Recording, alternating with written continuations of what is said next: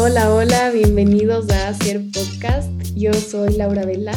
Gracias por estar aquí escuchando y hoy tenemos una súper invitada, Martina Sánchez. Ella es una muy buena amiga mía, estudia nutrición y vamos a hablar un poco sobre la obesidad y el sobrepeso en la salud. Entonces, bienvenida Martina. Hola, hola a todos, ¿cómo están? Un gustazo estar aquí. Gracias Laura por invitarme y en verdad estoy súper emocionada y me parece también que este es un tema que en verdad deberíamos todos saber. Y, sí, o sea, sí, y siento que es un tema que, que muchas veces dejamos a un lado porque ya todos sabemos que, que, es malo, pero o sea, sí es, sí es bueno entender qué es, por qué es malo y ver toda esta parte eh, médica, no tanto estética. Total, yo también estaba pensando, porque todos pensamos como que es muy, que no va a pasar, pero poco a poco. Nunca sabes, ajá, ajá, y todo va sumando y te lleva. Entonces, eso, comencemos con más o menos qué es la obesidad, o sea, ¿cómo definirías la obesidad? A ver, la obesidad, o sea, así como por definición bien hecha, es como la acumulación de grasa excesiva en el cuerpo de una persona, que es importante mencionar esto, que tiene como un mal impacto en la salud de alguien. Como ya no es... ¿Sí? ¿Qué quieres decir? No, que como ya no es como solo acumulación de grasa, sino que ya está poniendo la salud de una persona en, riesgo. como tal. Ajá, y aquí es importante que no, nosotras no estamos diciendo, y la, la, definición en sí, no te dice tiene un exceso de grasa por cómo yo le estoy viendo. O sea, hay números, hay números que te marcan eh, que es este, o sea, cuándo te estás pasando y cuándo no, y esto se mide dependiendo del índice de masa corporal. Entonces, se considera sobrepeso con un índice de masa corporal este, igual o superior de 25 y la obesidad ya se considera cuando sobrepasa los 30. Y este índice de masa corporal básicamente te dice cuánta grasa extra tienes, o sea, eh, qué, qué tan mal está. Entonces, nada, solo me parece súper importante que, que todos los que estén escuchando, todos los que estén interesados en la obesidad, en el sobrepeso, sepan que no se está diciendo esto solo por cómo se ve una persona, sino por medidas del cuerpo y por justo lo que tú dijiste, el exceso de grasa que una persona, que una persona puede llegar a tener.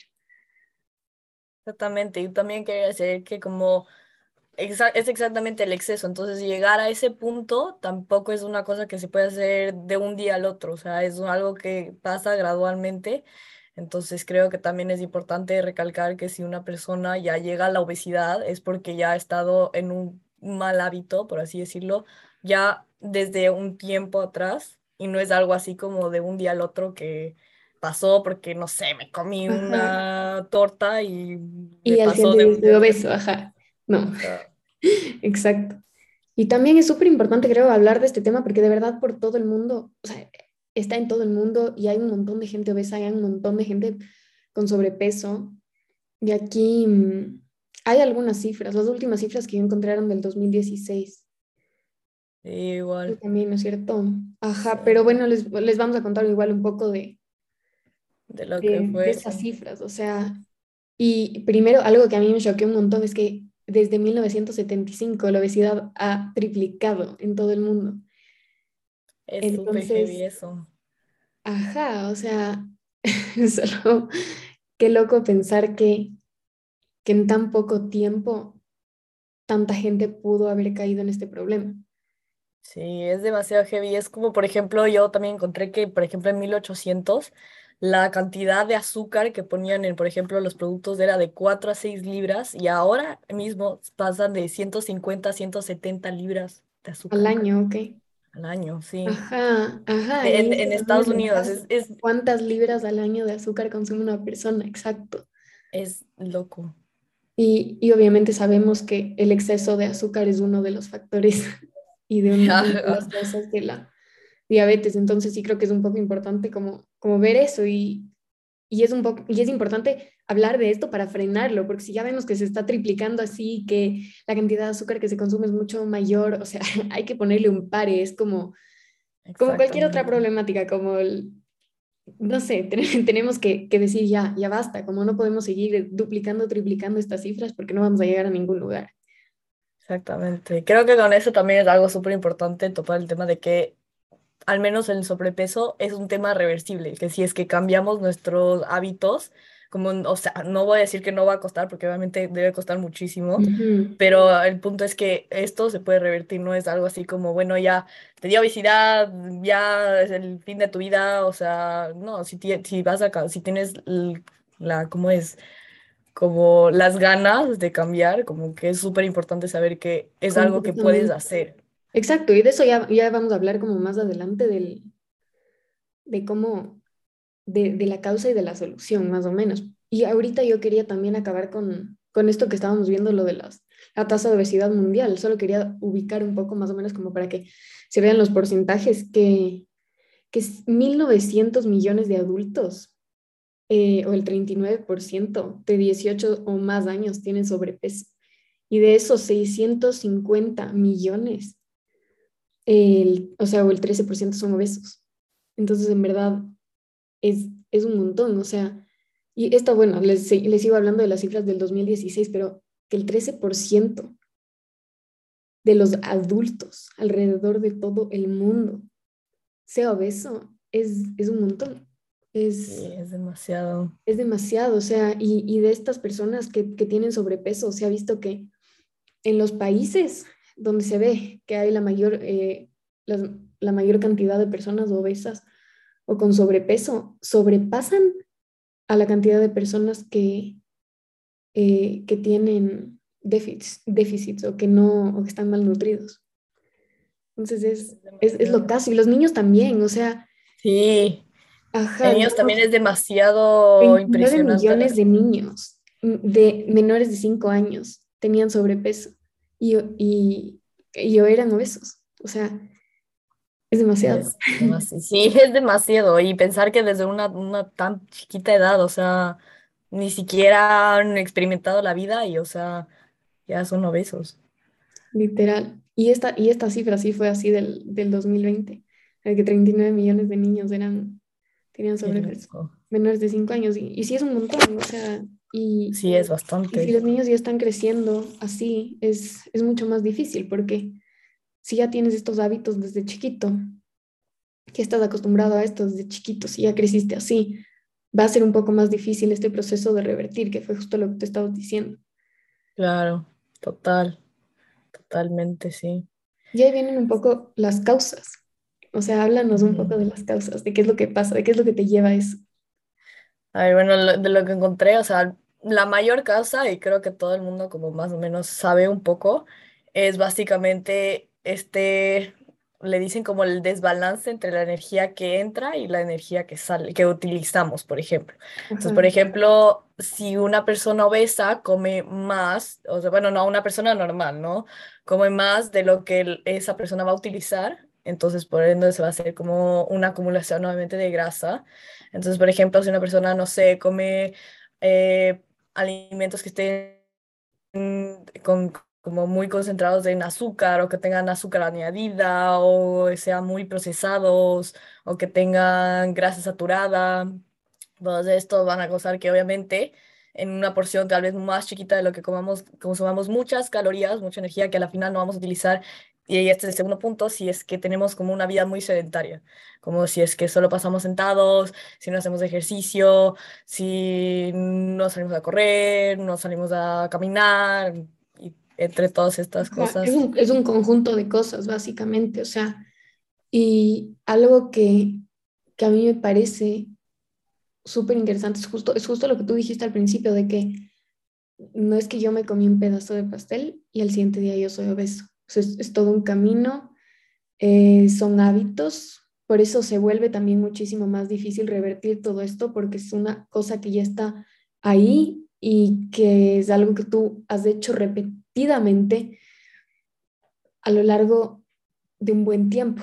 Entonces, todo va sumando, tú vas acumulando y, y todo va, o sea, todo va cayendo en, en, en tu cuerpo. Entonces, sí es importante entender que, que no es de un día para el otro. O sea, que es algo que, que, está ahí y es algo que uno tiene que cambiar de raíz. Y que también se va a demorar, porque así como se demora en, en, una persona llegar a estar obeso, se va a demorar en, en no estarlo.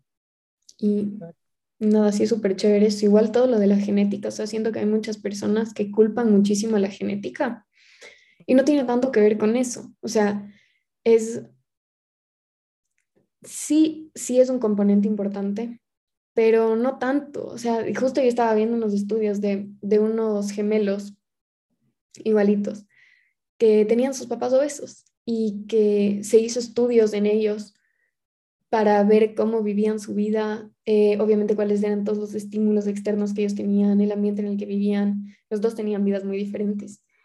Y, y vieron que uno era normal y el otro y el otro era obeso porque repitió muchos de los patrones que repitieron los padres. Entonces, de que la genética afecta hasta cierto punto, sí, pero todo depende de los hábitos, todo depende de cómo lo manejes y es algo que una persona puede manejar. Exactamente. Para que alguien se torture y diga, no, mi papá es obeso, o sea, yo de ley, de ley tengo obesidad. No, no, no, no. Eso está en tus manos y tú puedes cambiar eso y puedes manejarlo. Sí, es súper interesante esto que dices de la genética porque es como dices, o sea, leí un, justo un, un, sí, como un ensayo que decía como sí, o sea, tienes que pensar en la genética no como algo que sea independiente, como una razón, sino que juega en conjunto con el ambiente, con el ambiente en el que estás, con el ambiente que, con los hábitos que tú tienes. O sea, decía como que había un estudio en donde los autores dijeron que hay que pensar en la genética como si fuera como una pistola, como que la genética es lo que carga esa pistola, pero lo que hace que se como... vaya como que se... ¿Cómo es? Que se dispare, ¿sí? Es realmente los hábitos y el ambiente en el que te estás poniendo a, tu, a, ti mismo y a, tu cuerpo. Y a la final, sí, puede ser que te pongan un riesgo más alto, sí, pero no necesariamente eso es que sea la causa completa de por qué una persona puede ser obesa. Totalmente. Y aparte de esto, sí creo que es importante decir, eh, no es un tema de estética. O sea, aquí, y, y, las dos estamos hablando desde, un, desde todos los problemas que hemos visto que vienen por, por la obesidad en el tema de la salud. Obviamente no está bien juzgar, nadie tiene por qué sentirse mal en su cuerpo, así tenga sobrepeso, así tenga obesidad, eh, nadie tiene por qué juzgarle, nadie le está diciendo que, que sea un palo, que sea un esqueleto, que se haga fisioculturista, porque tampoco es el punto. Exacto. Pero, pero tampoco es cómodo, o sea, tampoco es fácil estar así, tampoco ni psicológicamente, ni ni por salud. Entonces, o sea, sí, sí creo que es importante hablar de esto porque no se trata ya tanto de cómo te veas, sino de cómo te sientes y no por cómo te sientes, por cómo te ves, sino cómo te sientes tú por tu salud y cómo vas a estar respondiendo a las otras cosas que te pasan.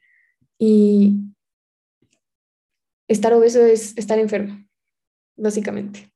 La, estoy totalmente de acuerdo contigo, Laura, como sí, a la final es lo que tú dices, o sea, no hay que juzgar el cuerpo de nadie más y obviamente, o sea, todos tenemos que sentirnos felices con nuestros cuerpos, pero creo que también ahí entra un poco eso, como ser feliz de que tu cuerpo está bien, de que tu cuerpo está saludable, de que le estás dando lo que necesita, de que le estás dando movimiento, de que le estás dando buena comida, todo eso, a la final también viene en esto de como sentirse cómodo en su cuerpo y a la final como creo que para nosotros es un poco más verle desde el lado de, de la salud, de, de qué es esto, de, que, de si esto nos pone en riesgo a, a, otras enfermedades, a cosas demasiado peligrosas como hasta la muerte, o sea, cosas así como un poco prevenir eso.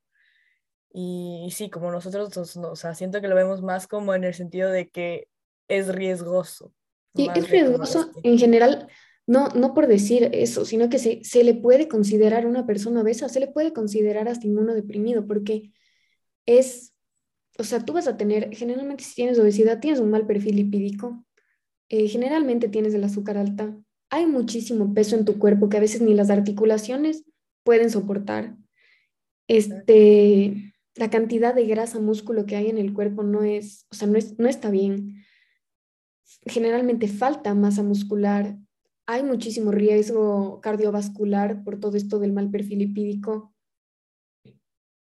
Entonces sí son un montón de factores que están, que están ahí afectando y que hacen que la obesidad sea una enfermedad. súper comprimido. O sea, no sé si quieres ir un poco más entre eso, pero sí, o sea, creo que es importante mencionar, o sea, creo que tal vez a todos les va a parecer súper repetitivo, pero creo que es súper importante mencionar como las enfermedades que están asociadas con, con la obesidad. Porque a la final, o sea, hacer obeso es justo lo que tú dijiste, o sea, tienes niveles de grasa mayor, tienes niveles de azúcar mayor, o sea, diabetes, tipos de cáncer, enfermedades cardiovasculares, todo eso está asociado a Del la obesidad. Ajá. sí. Y es algo, lo, lo, del tabaco. Exacto. Una vez como... me dijo el tabaco, ajá. Exacto, como... Sí, o sea, al final yo sé que hay alguna gente que tal vez no considera la obesidad como una enfermedad, pero hay que pensarlo un poco como si fuera como fumar. Como el tabaco como tal, capaz no es la cosa que te, exactamente es la cosa que te está matando, pero lo que causa en tu cuerpo, todo esto de que te causa cáncer al pulmón, de que hace todo esto, es lo que te afecta y al final no, no hay que fumar justo por eso, porque te está haciendo daño a tu cuerpo. Tal vez el, ese mismo exacto cigarrillo como tal, tal vez no te vaya a hacer nada, pero lo que causa en tu cuerpo es lo que te está haciendo daño. Todo va sumando. Exactamente, y como que creo que hay que pensar en la obesidad de la misma manera, capaz como tal. No es una enfermedad, aunque la verdad yo considero que sí es algo que tenemos que estar súper pendientes, pero, o sea, lleva muchísimas enfermedades y como que o sea, para mí también es el sentido de como la definición como tal, o sea, siento que la obesidad es ya tú poner a tu, a tu cuerpo un poco en riesgo y sí, o sea, de, de tener adversidades en la salud. Justo en la vida igual un montón de, de discusiones sobre esto y con los seguros médicos. Yo quería discutir un poco de esto.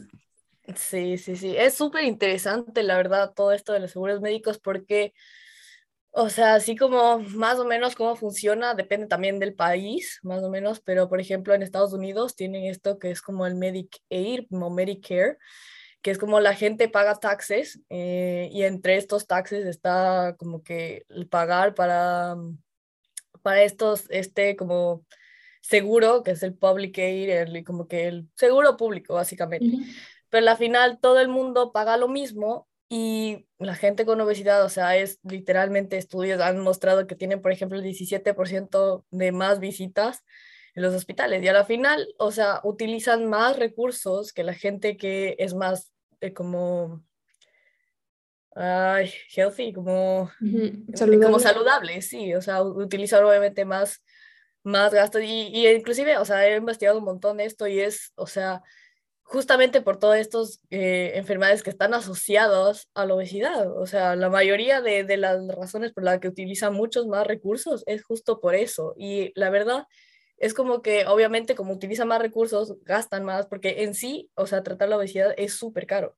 y, y, eso ya, o sea, gasta muchísimo más de lo que una persona saludable utiliza. Es caro cuando llega a su límite. O sea, es caro cuando ya te llega una enfermedad. Exacto, exacto. Entonces también es eso como un poco lo, lo que estaba discutiendo, como es que todos pagamos lo mismo por tener el seguro, pero al final hay gente que utiliza mucho más, o sea, por ejemplo, en este, en este caso la gente obesa, obesa, ¿sí?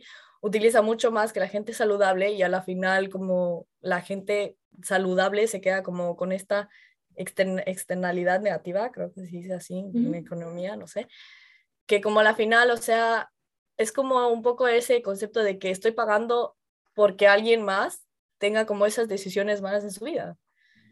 ¿Y, qué es lo que estaba pasando? Les querían, porque yo realmente no sé mucho de esto, por eso quería hablar contigo, porque sé que sabes más. ¿Les quieren cobrar más o qué es lo que está pasando?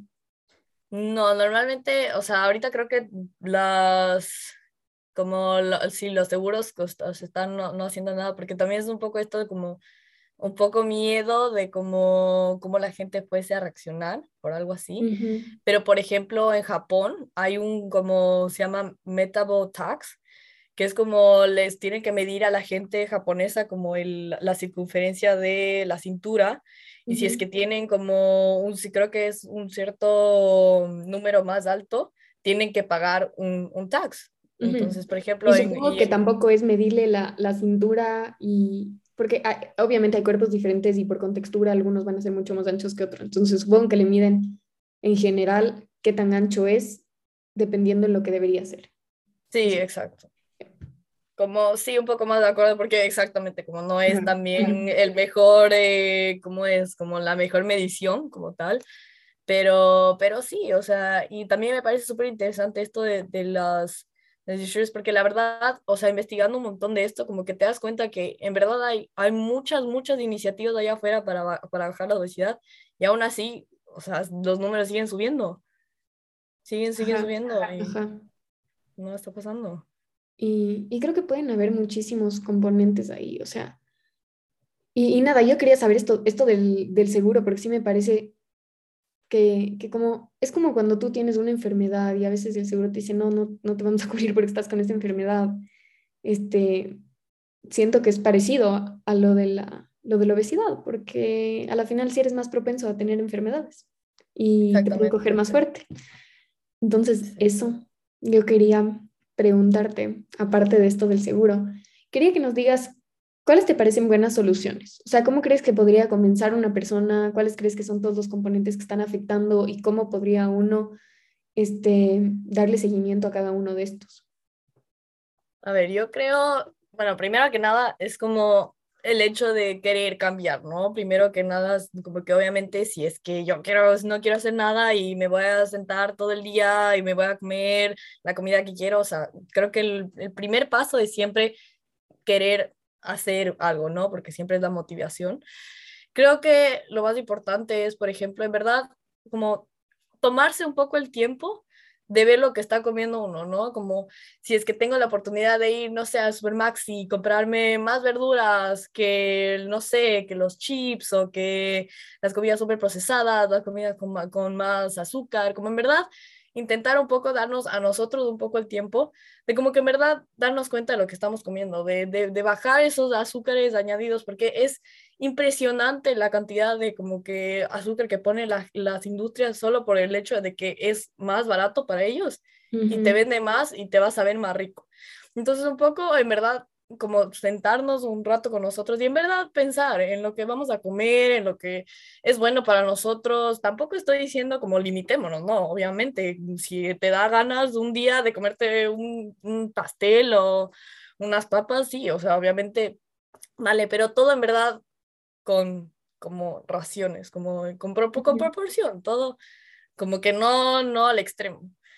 Y de ahí, como que creo que en verdad lo más importante también es un poco el ejercicio, como también podemos comer muchísimo, súper bien y todo, y no nos movemos de nuestra cama en todo el día, como también es un poco eso, y es, y es justo creo que lo que dijiste tú a la hora en otro podcast, es como tu cuerpo, o sea, tú le diste algo a tu cuerpo de, de comida y, y, tú le exiges a tu cuerpo hacer ejercicio y todo eso. Entonces, como en verdad, los hábitos, como que creo que lo más importante aquí son los hábitos. Creo que eso fue justo en el, en el episodio del hambre. Y aquí, sorry que te haya interrumpido, sí, solo quiero decir algo porque sí es importante, obviamente, escuchar el hambre. Entonces, saber que si tienes hambre, sí tienes que comer, pero justo como tú acabas de decir, es ver la mejor opción, es ver cómo puedo ir un poco más allá, es ver cómo puedo mejorar. Está bien si quieres seguir consumiendo azúcar al principio que estás intentando mejorar tus hábitos, porque yo entiendo que si una persona está comiendo en exceso, que si una persona está comiendo muchísimo azúcar, probablemente hay una adicción al azúcar y probablemente ese exceso viene también de o problemas psicológicos o la costumbre mismo o de los hábitos. Y creo que es importante que tal vez tú al principio no vas a poder cortar de una el azúcar y no vas a poder dejar de una todo este azúcar. Entonces, en lugar de comprarte el jugo que te venía con los 20 gramos de azúcar, tómate el que te viene con 8. Tómate el jugo hasta que después llegues al jugo que ya no tiene azúcar añadida. Hasta que después en lugar del jugo te comas la fruta entera. O sea, es como, o sea, siento que es muy fácil decir como que ya, chao, solo verduras, ya no, ya no comida procesada, pero es ir buscando una mejor opción. Y después de esa mejor opción, una mejor opción. Y, y eso. Sí, totalmente de acuerdo, totalmente de acuerdo. Especialmente en estos casos donde hay, por ejemplo, sobrepeso y una persona quiere cambiar un hábito, obviamente es eso, no, no pasa del día a la noche. Entonces sí, es eso, un poco intentar cambiar de poco a poco, lo que tú dijiste exactamente. De ahí, digamos, yo vi un montón de soluciones, esto me parecía lo caso de las como en operaciones, porque hay casos muy extremos en los que hay médicos en los que te recomiendan operarte. Y eso ya depende muchísimo de cada uno, de lo que su médico le recomiende. Aquí, importante recalcar, Martina y yo somos estudiantes. Nosotros estamos dándoles nuestro punto de vista sobre lo que nosotros sabemos, sobre lo que nosotras dos hemos visto, pero no, no les estamos diciendo que hagan nada, cualquier cosa ahí sí con su médico.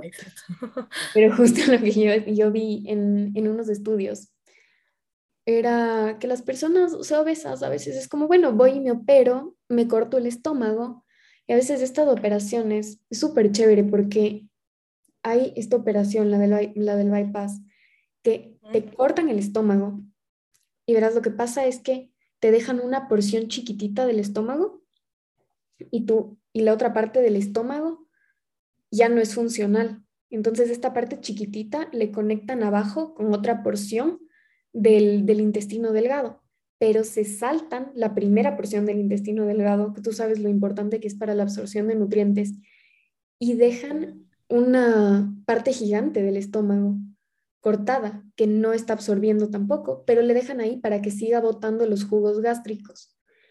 Entonces lo que pasa es que tú comes y la comida que tú estás comiendo, lo que un estómago normalmente avanzaría entre 4 a 6 tazas de comida, este nuevo estómago te avanza entre una taza, máximo dos. Y esta taza que tú absorbes, que tú aguantas, que, porque ya con una taza está repleto, no estás absorbiendo bien, porque no está pasando por la parte donde se absorben la mayoría de los nutrientes de nuestro cuerpo.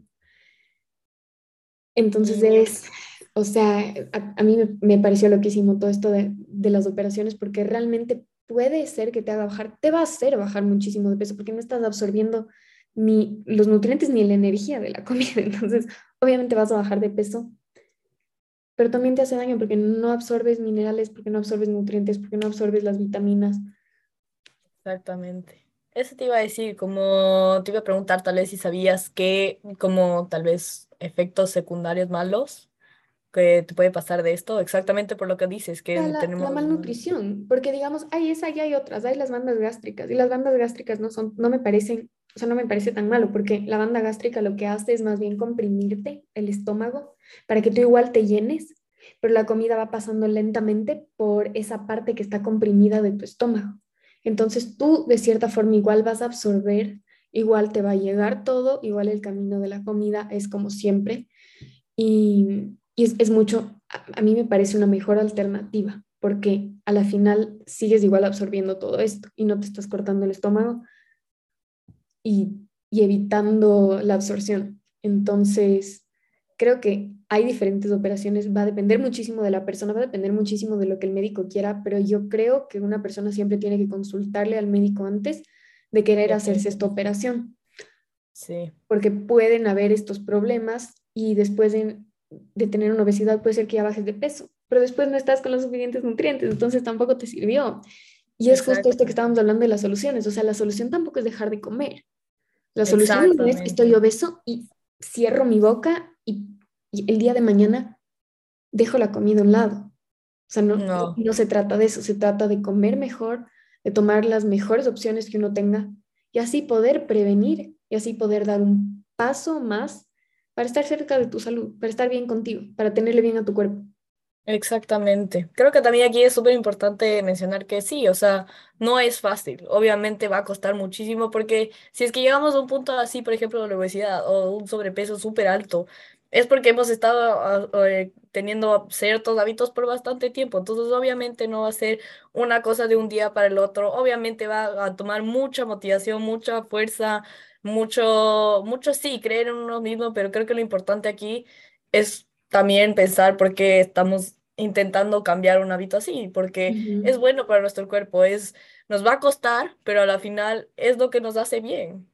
Y quedarte ahí, ver la raíz, o sea, estar tan decidido a querer estar saludable, estar tan decidido a querer estar bien, estar tan decidido a que esto es lo mejor para ti, amarte tanto que quieres hacer este cambio, que quieres darte esta mejor vida, que quieres estar mucho más cerca de lo que es el bienestar, de sentirte mejor, porque muchas veces una persona a veces puede decir, me siento bien. No te sientes bien, estás acostumbrado a sentirte así y por eso dices que te sientes bien, pero no te estás sintiendo bien, porque una vez que ya no estás en ese punto, te das cuenta de que no te sentías bien y de que no estabas bien y de que eso no era normal. Lo que pasa es que una persona está muy acostumbrada a eso.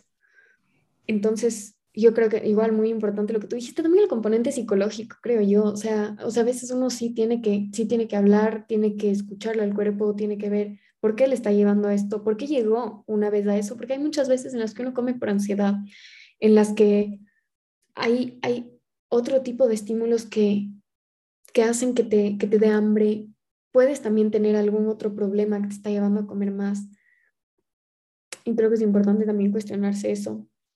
Sí, exactamente. Sí, realmente ver que y conectarse con uno mismo y saber que, es lo que tú dices, escuchar a tu cuerpo un poco y ver qué está, qué está pasando bien, cómo te sientes bien, qué es lo que no te siente tan bien. Y sí, o, sea, en verdad conectar también yo creo también es súper importante toda la parte psicológica, con toda la parte física, con todo. Y en verdad intentar estar bien en uno completo. Y analizar justo lo que tú dijiste también del, a mí me parece loquísimo todo lo que tú, lo que tú dijiste justo de la comida, de que las industrias a veces le ponen muchísimo más azúcar porque esto te sabe bien, porque saben que eso, que eso al final crea adicción. O sea, exactamente. Bien o mal y, y, lindo que, que, sean adictos a mi marca y a mis cereales y a mis cosas. O sea, exacto, que al final solo les importa como el profit.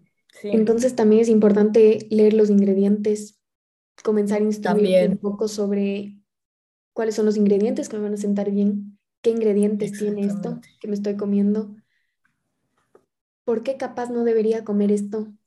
Exactamente. Entonces ir investigando un poco, ir viendo más allá, ser curiosos, preguntar.